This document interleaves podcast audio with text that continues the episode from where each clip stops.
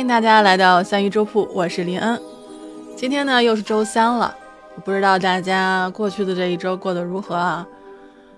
我听说好像国内特别热，是不是？因为大宝在西安跟我说已经四十多度了，他有点担心。然后我又听说鸡西非常的热，北京非常的热，邢台、上海都特别热。那因为我们三鱼粥铺的人呢都是散落在各地啊，最近好像都在跟我喊热。那我这儿呢，因为跟国内反季，所以就是冷啊一个字啊，又是大雨，又有洪水警报啊，又有一群人要准备随时撤离了。我就觉得现在吧，好像到处都是极端的天气，然后又有一些这个人祸天灾的。这小时候呢，我觉得获取信息都是报纸啊、电视啊，感觉好像身边特别平和、特别平静。那越长大呢，好像信息来的就越简单、越迅速。信息爆炸的同时呢，好像又刺激着，让人觉得我是不是可以把认知边界再往前扩展一点呢？啊，再扩展一点呢？虽然呢，我也不知道啊，这所谓的扩展啊、探索啊，会到哪里？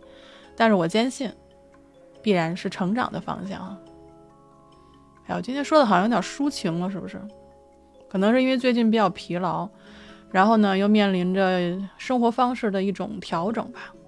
怎么说呢？应该说是。又兴奋，又充满着畏惧。我管这叫什么呢？我管这个叫“且战且走”，且战且走。这些日子好像大家都没有听到我跟切尔登的节目了啊，就是因为他其实挺好的，他就是 他就是微信让人盗了。然后班德在群里还说呢，说让他倒着吧，啊，这样群里还能安静点儿。我只能说，这种反套路的思念方式还是挺特别的。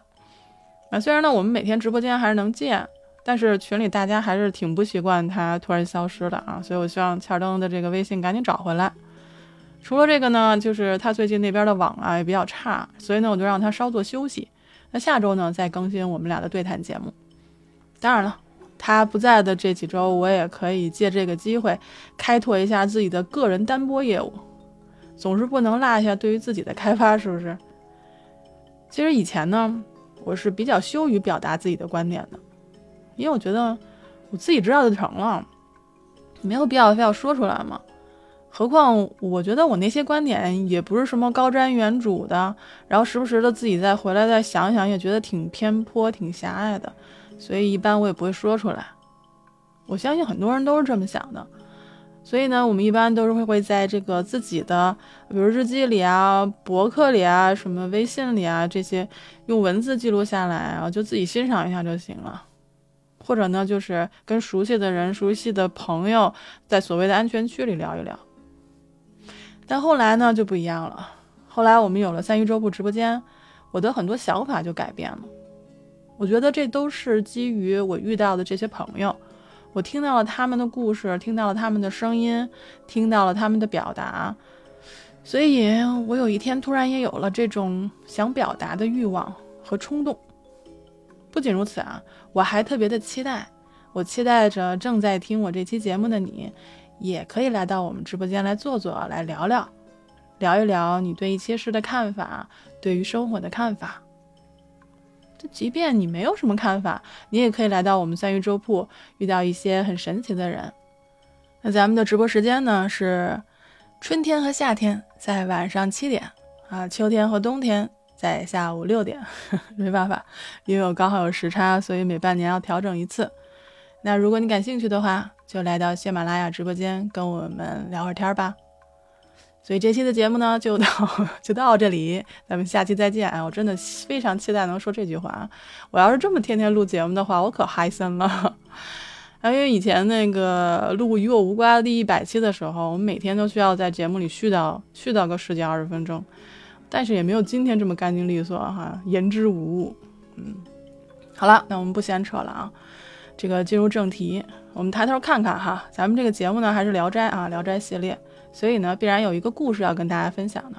那我们今天的故事呢，就叫做《侠女》。这个故事啊，要比之前我们讲的要长多了，但是呢，又特别的精彩。尤其呢，我把这个故事啊，推荐给女生朋友们去看，非常推荐。因为你看了这个故事之后吧，你就会觉得现在流行的那些什么女尊文啊、男尊啊、什么爽剧啊，真的是非常落伍了。当然了，男生朋友，我也非常推荐你们去看这个故事，不是因为它是大女主的这个打开方式啊，而是其实它提醒我们，女性在生活里应该有更多的样貌。那句话怎么说来着？啊，男以强为贵，女以弱为美。我知道啊，会有朋友问了，说：“哎呦，你还读女诫呢？”啊，我读啦，但是读也是白读嘛，因为我觉得慕强是人类的一种本性，所以不论男女，其实都慕强。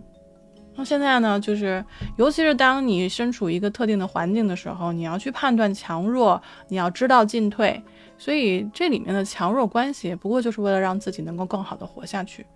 那我们今天讲的这个侠女的这个故事呢，就是讲了一个强到都已经快成神的女子啊，在复仇的路上决定先生个娃的故事。说南京有一位姓顾的书生，他呢博才多学，能写绘画。他家里呢非常的贫穷，而且呢家里还有一个年纪非常老迈的母亲。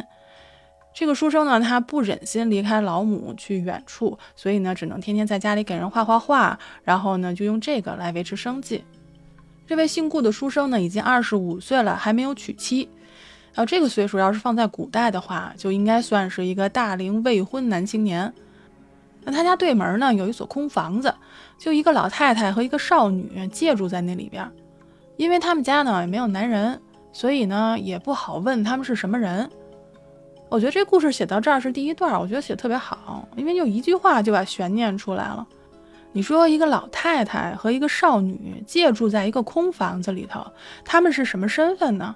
因为家里头呢也没有就是能够出来进去做生意，或者是能够问得上的男的，所以谁也不好说到人家敲门上去问说你们家哎你们怎么是什么人啊？在这干什么呀？从哪儿来的也不好问。但是呢，就是你一旦你发现了这么一户人家，你有了这么一个好奇心，你就完了，你就一头扎进这个故事里了。那一天呢，顾生呢就从外头回家，就看见对门的那个少女啊，从她妈妈的房间里走出来了，大约呢就十八九岁的样子，长得特别好看。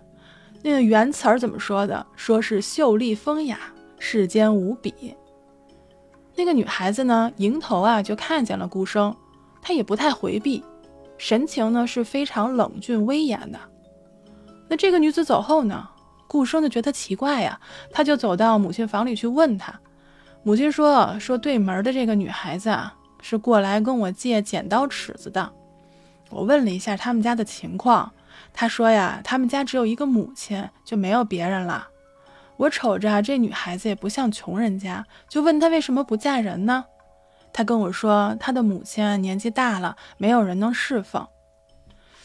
哎呀，我们先先插一句啊，我总觉得这是这古代呀、现代啊，但凡家里有一个未婚的，瞅着对门啊、邻居啊，都得问一句：哎，这个家里有没有合适的呀？啊，给介绍一下。哎，反正我是经历挺多的啊。行，咱们言归正传啊，老太太呢，就是见着这女孩了，也知道这女孩的这个情况了。所以呢，她就跟儿子说：“说明天呀，我过去啊看看情况，过去呢问候一下他母亲，顺便呢暗示一下，如果他们家要求又不是特别高的话，咱们两家门对门的也可以结个亲，你呢也能帮助代养他的母亲。”就这么着，第二天呢，顾母呢就去了女孩他们家拜访，一看呢，他们家母亲啊是一个耳聋的一个老太太。他们家也是穷的呀，没有隔夜粮了。平时的生活呢，就靠着女孩子啊做针线活来维持着。这顾母呢，慢慢的呀就试探了一下，说这个有没有想一起过日子的想法呀？这女孩的妈妈呢，倒是好像同意，可是就是女孩啊，她也不说话，感觉呢就不太乐意。所以呢，顾母呢就没有再说什么，就回家了。回到家里，仔细想了想呢，就对儿子说呀：“说这女孩子是不是嫌咱们家穷啊？我看着这孩子呀，特别严肃，不爱说话，也不爱笑，长得呢确实是好看，就是性情啊有点冷若冰霜的，看着也是挺怪的。”这母子俩呢在一块儿啊，就猜疑了一会儿，也就作罢了。你别说他俩猜疑了一会儿，我还猜疑了一会儿呢。你就说这故事里头怎么描写这个女孩？十八九岁，长得可漂亮，见着生人呢，尤其是男的，她也不太回避，而且呢，表情啊还特别的严肃，就感觉呀，她应该是一个心里头特别有数的人。那因为这故事呢叫侠女，所以就不用猜了，那她肯定就是咱们这故事的女主人公了。那她后来有没有嫁给顾生呢？咱们接着往下看。说啊，有一天，顾生呢就坐在房子的一端啊画画，有一个少年呢就来跟他求幅画。这个少年啊长得很漂亮，但是样子啊很轻薄轻浮。顾生呢问他你是从哪儿来的？他说呀我是邻村的。同学们啊敲敲黑板，不说具体地址也就算了，这就跟什么一样？这就跟问怎么走，他回答说朝前走是一个道理。一听就知道不是一靠谱人。话说，老北京马蜂怎么蛰人？嘿，您猜怎么蛰？哎，就这么蛰啊！啊，自此以来呢，就这个少年呢，就每个两三天呢就来一趟，慢慢的就跟书生熟人起来了，有说有笑的。有一次呢，书生就拥抱了他，那这个少年呢也不太拒绝，随即呢，两个人的关系就暧昧起来了。从此呢，两个人就越来越亲热了，啊，这里呢，这个白话文翻译的呢就比较的那个，那原文里面呢直接说了娈童啊，我当大家都懂了啊，所以我就不细说了，因为我怕细说了过不了审。简而言之，就是俩人还挺好。那有一天呢，这个少年啊就看见对门的女孩走过，就用眼睛贼着人家，盯着人家好远，就问顾生。说：“哎，这是谁呀？”顾生说：“这是对门的女子。”那少年就说了：“这女子长得这么漂亮，神情怎么这么可怕呀？”一会儿呢，顾生就回到母亲屋里，他母亲就跟他说：“啊，说刚才这个女子啊是过来借米的，他们家已经断炊了一天了。这孩子啊是很孝顺的，家里呢又穷，咱们呢应该多周济他一些。”所以顾生呢，听了母亲的话，就背了一斗米去了这女孩他们家，跟这女孩啊转告了他妈妈说的话。那女孩把米留下了，她也不说感谢的话。就是从此啊，这个女子就常常往顾生家跑，看见顾母呢要做衣服或者鞋子，她就拿过来替她母亲做，这出出进进的呀，帮着操持家务，越来越像顾家的儿媳妇一样。就可见啊，这女孩子虽然嘴上不说，但是啊，把什么事儿都做在实处了。那顾生看见她这样呢，就越发感激这个女孩子。后来呢，顾家每次得到别人家送来的礼物呢，都总分一半送给这女孩子的母亲。这女孩啊，依旧不说感谢一类的客套话。那有一次呢，顾生的母亲啊，就是私处生病了，疼的呀，日夜喊叫。这男子也没法帮他妈妈敷药。所以这女孩子呢，天天来看老太太，帮她换药、洗伤口，一天呢就来回三四回。那顾母呢，觉得挺不安，但是呢，这女孩子也不嫌脏，每天呢都过来帮老太太换药。一天呢，这老太太就跟这个姑娘说：“说呀，我要是能娶到你这样的媳儿媳妇儿，早晚伺候我到死，该有多好。”说了，她就哭了。那女孩子呢，就安慰她说：“您儿子很孝顺。”那胜过我们家是孤儿寡母的多少倍呢？那顾母又说说呀，我就是不放心我这儿子，哎，要是能有个孙子，有后代根苗就好了。他俩正说着呢，那顾生就进屋了。顾母啊，就哭着对儿子说说咱们欠这姑娘太多了，你千万不要忘了，要报答她的大恩大德。那顾生听了以后呢，就向女子施礼感谢。那女子说。你照顾我母亲，我都没有谢你，你何必谢我呢？于是呢，顾生就更加的敬爱这个女子。然而这个女孩子呢，举止呢一直都很严肃，顾生呢也就一点儿都不敢轻易的亲近她。哎呀，这是看了这么多古偶这个甜宠剧啊，大家也都知道了啊，到这种时候肯定是要有一个转折的。我不知道是现代的人跟咱们古人学的还是怎么样，这个转折就是突如其来，怎么着呢？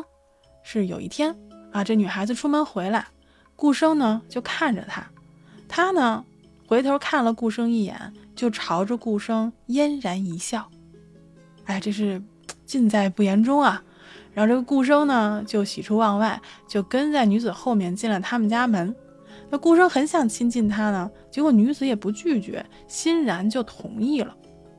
这故事写到这儿呢，就马上就进入了事后这两个字哈，就事后了。哎，事后女子告诫顾生说：“此事只可依而不可再。”哎，我去，我就觉得这个车速怎么突然就加快了呢？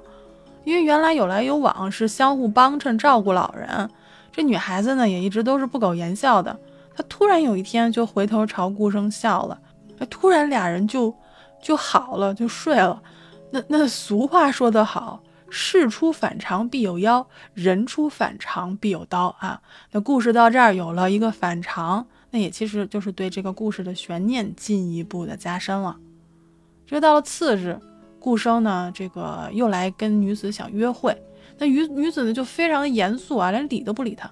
那此后呢，女子虽然每天还来顾家，天天相见，但是并不给顾生什么好脸色看。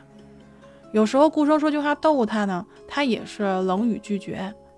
有一次呢，这个女子啊，就突然在没有人的地方啊问顾生，说前几天常来你们家的那个少年是谁呀？那顾生就告诉他了。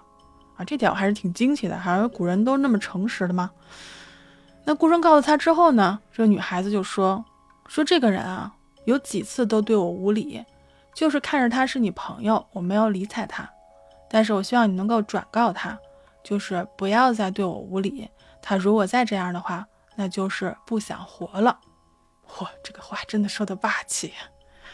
所以到了当天晚上呢，顾生就把女子的话告诉了那个少年，并且告诫他：“你要小心，他可不是好惹的。”那少年说了哈，那既然他不可侵犯，那你怎么就侵犯他了呢？哎呀，这个话说的真的是，哎呀，嗯，那顾生说呢，那那我们没有这事儿。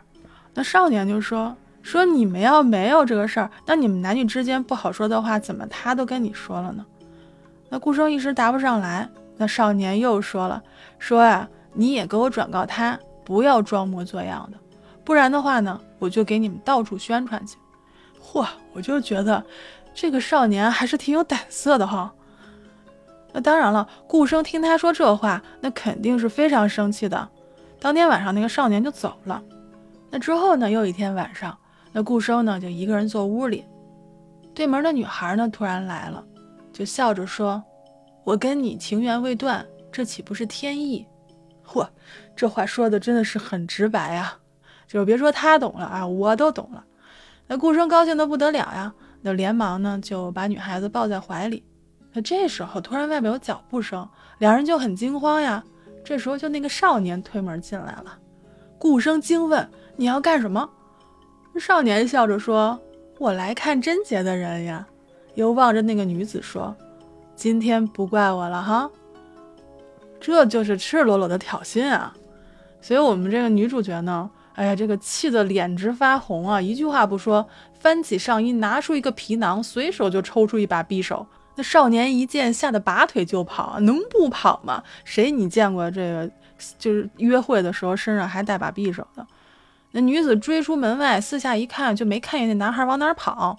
接下来他怎么办呢？哇，这一招我觉得真的是没有几个人能会的哈！他把匕首往天空中一抛。就嘎嘎有声，一道闪亮，就像长虹一样。接着就有一件东西，噗的一下掉在地上。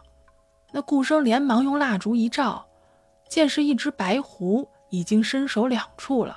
他就大惊失色。那女子说：“这就是你恋着的好朋友。我本来想饶了他，谁知道他偏偏就不想活。”说完就把匕首放在了鞘里面。那顾生又拉女子进屋，女子说。刚才让这妖精扫了兴，那明天吧。说罢就走了。我看到这段，我惊了，我想，哇，这个这个故事真的是精彩啊！这说着呢，又到了第二天晚上，这女子呢果然又来了。那两个人呢又共同欢好。那顾生问他：“你是会什么法术吗？”然后女子说：“这个不是你应该知道的，这得保密，泄露出来恐怕对你不利。”顾生呢又问这女子。要不咱们商量一下嫁娶的事儿吧？女子说：“我们都已经同床共枕了，我又帮你干家务，其实已经成了夫妻，还谈什么嫁娶呢？那顾生又说：“你是不是嫌我们家穷呀？”那女孩说了：“你们家穷，难道我们家就不穷吗？今天晚上相会啊，就是因为可怜你穷呀。”临走的时候又对顾生说：“说像这种见不得人的事啊，不能次数太多，该来的时候呢，我自然就来。”不该来的时候，你强求也没有用。唉，看到这里，我只能说，这位姐姐，我真的服了。自此以后呢，两个人遇到一块儿，顾生每每想单独引她说话的时候，这女孩呢，每次都避开了。但是呢，她会来顾家缝衣、做饭、料理家务，都跟以前一样。其实真的很像，就是他们家的儿媳妇儿。又过了几个月，女孩子的母亲去世了。顾生呢，就竭尽全力帮助这个女孩子料理丧事。这女孩子呢，从此就开始一个人过日子。那顾生就想说，这女子一个人住，那我其实就可以随便去找她了嘛。于是呢，他就跳墙进入了女子的院子，隔着窗子叫她，但叫了好几声都没人答应。他看看门，门关的好好的，人却没在屋里。所以他就想呀，这女孩子不会是去跟别人约会去了吧？所以到了第二天晚上，他又去看，跟昨天晚上一样，他就只好留一个玉佩在窗台上，就回家了。隔了一天，顾生和女子呢就在母亲的房里相遇了。顾生走出房来，那女子也追出来，对顾生说：“你是不是怀疑我了？人都有自己的心事儿，有的不能随便告诉别人。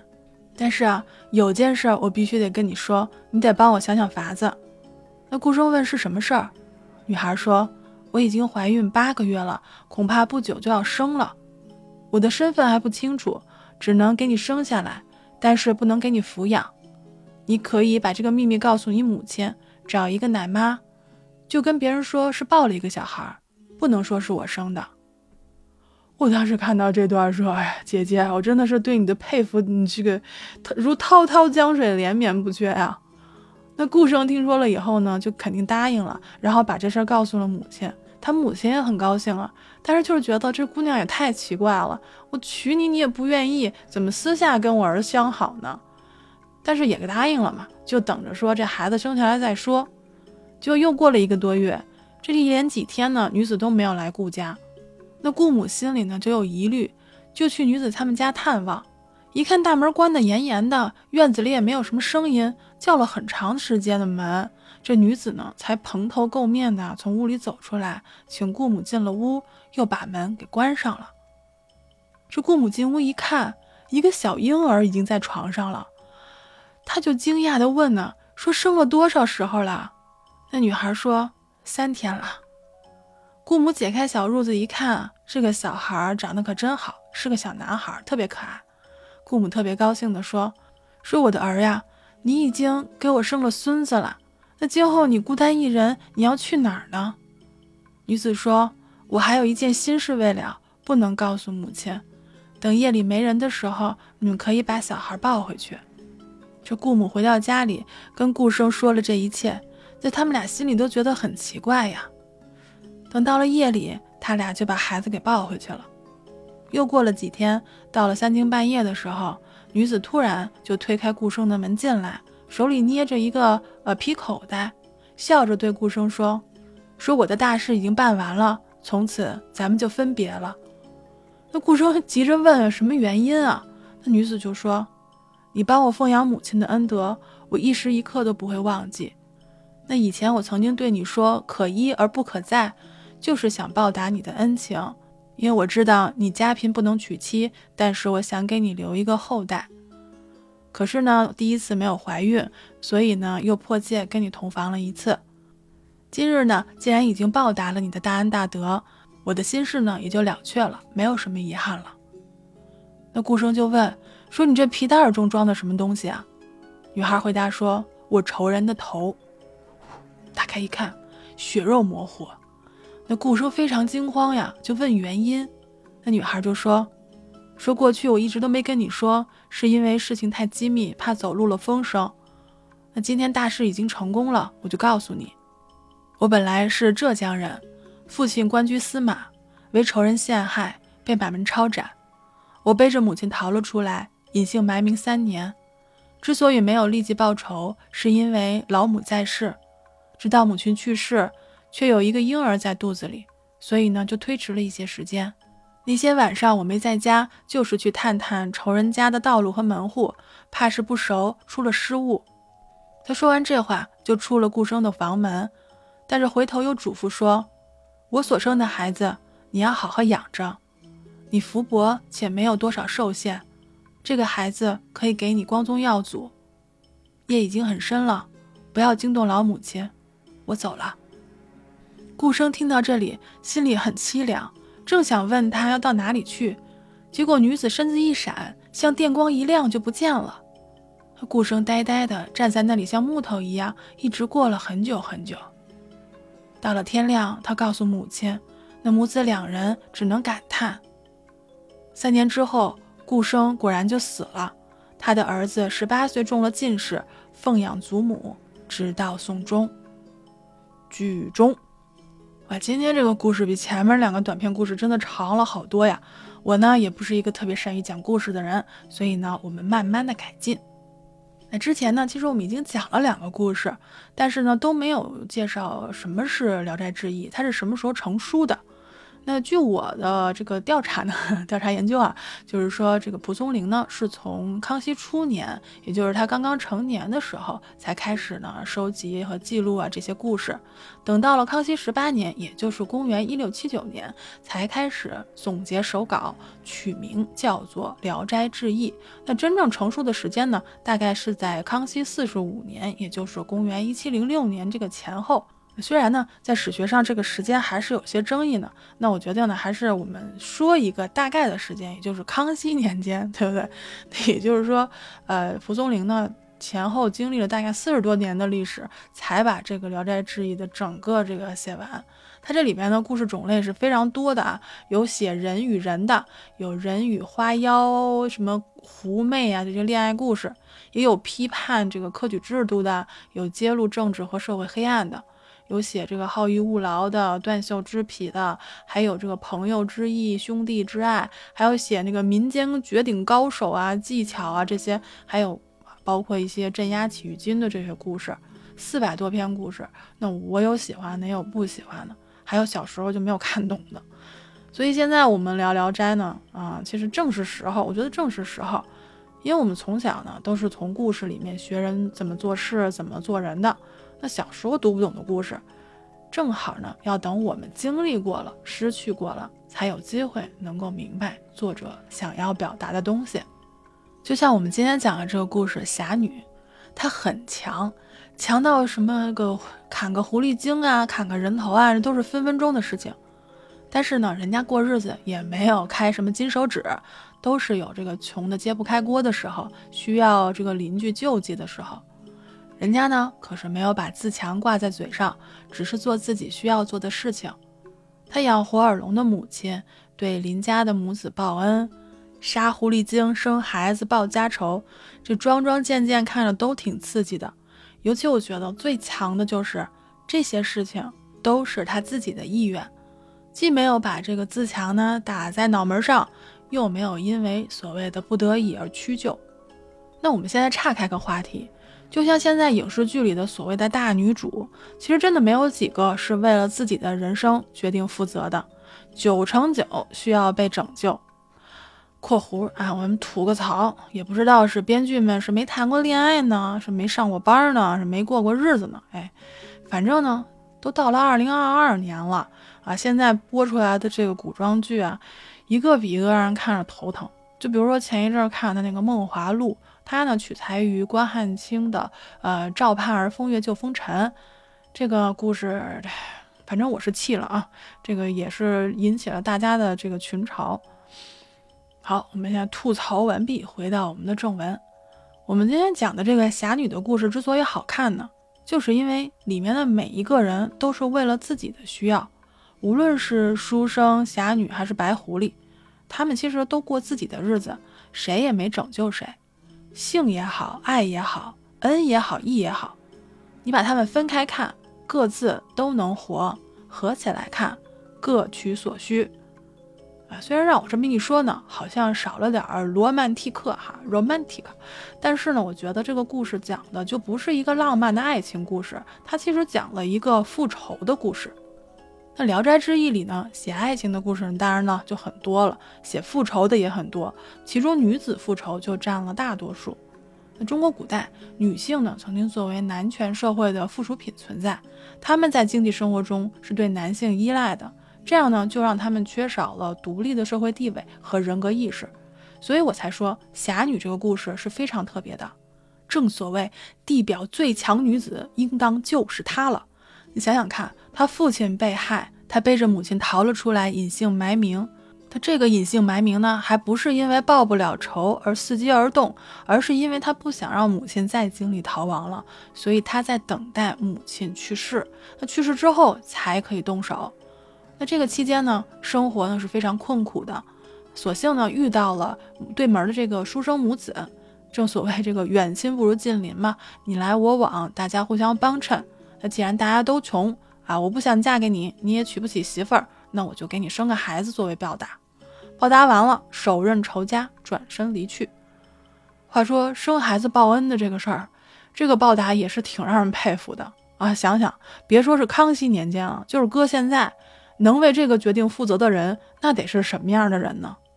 先不说社会舆论压力啊，故事里的侠女其实都已经想好了，嘱咐书生啊，不要说出去，就说是抱养的。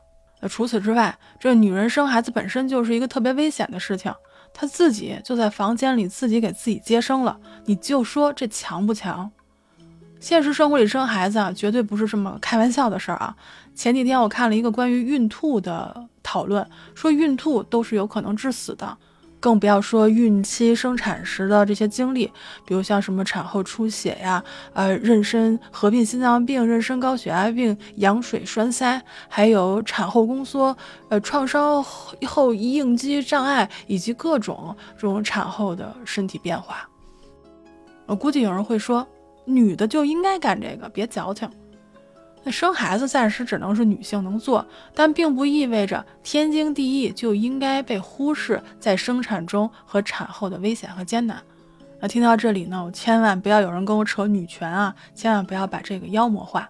女权呢，无外乎就是平权，了解和接受事实不等于要求特权，不过是要求平等。所以无论是男性还是女性，我们有认知能思考，终归是件好事情。回到故事本身，其实女主角也不过是一个二十岁的女孩子，可以说是挑战了礼教对于女性的规范。加之呢，她身上有一些神奇色彩，不知道会不会让人心生向往呢？武侠的世界之所以迷人，就是人与人之间除了权利、义务、情爱、利益，还有恩义二字，恩义重于一切。那虽然呢，跟男性角色比起来啊，女性侠客呢这种以武犯禁、快意恩仇并不多见，但是呢，我一直觉得敢于犯错（带引号的犯错），而且呢自行承担后果的女性角色应该多一些，或者说应该更受重视一些，让好女人和坏女人的界限再模糊一些，还原女性真实的需求。我们呢生而为人，天生就分了性别，作为一个女孩子。自然呢，也被要求做一个好的女孩子。但是好女子，呃，应该是什么样子的呢？往外说，每个时代呢，社会呢，都有自己的标准；往里说，女性对自己身份的探索，其实一直都没有停止。无论是外在标准，还是内在探索，其实都是动态的。那我呢，当然希望内外的标准和探索都可以向前进。但是不得不说，经常还是会有倒退的时候。那最近一段时间呢，我们总有一些关于女性话题的讨论。我觉得有讨论就是好事，绝对是好事。因为对于女性生存现状视而不见或者习以为常，才是真正让人觉得恐惧的事情。就像我们最近听到的这种各种的社会新闻，比如像龙舟事件呀、暴力侵害啊，再到女性生育权的大讨论，我觉得即便新闻的热度已经过去了。这些问题依旧是值得我们不断去讨论、去反思、去改进的，所以请让批判和反思不要停止，因为这样才会朝着成长的方向前进。今天说了好多了，那我们就说到这里吧。您现在收听的是三鱼粥铺直播间里的故事，我是掌柜林恩，咱们下期再见。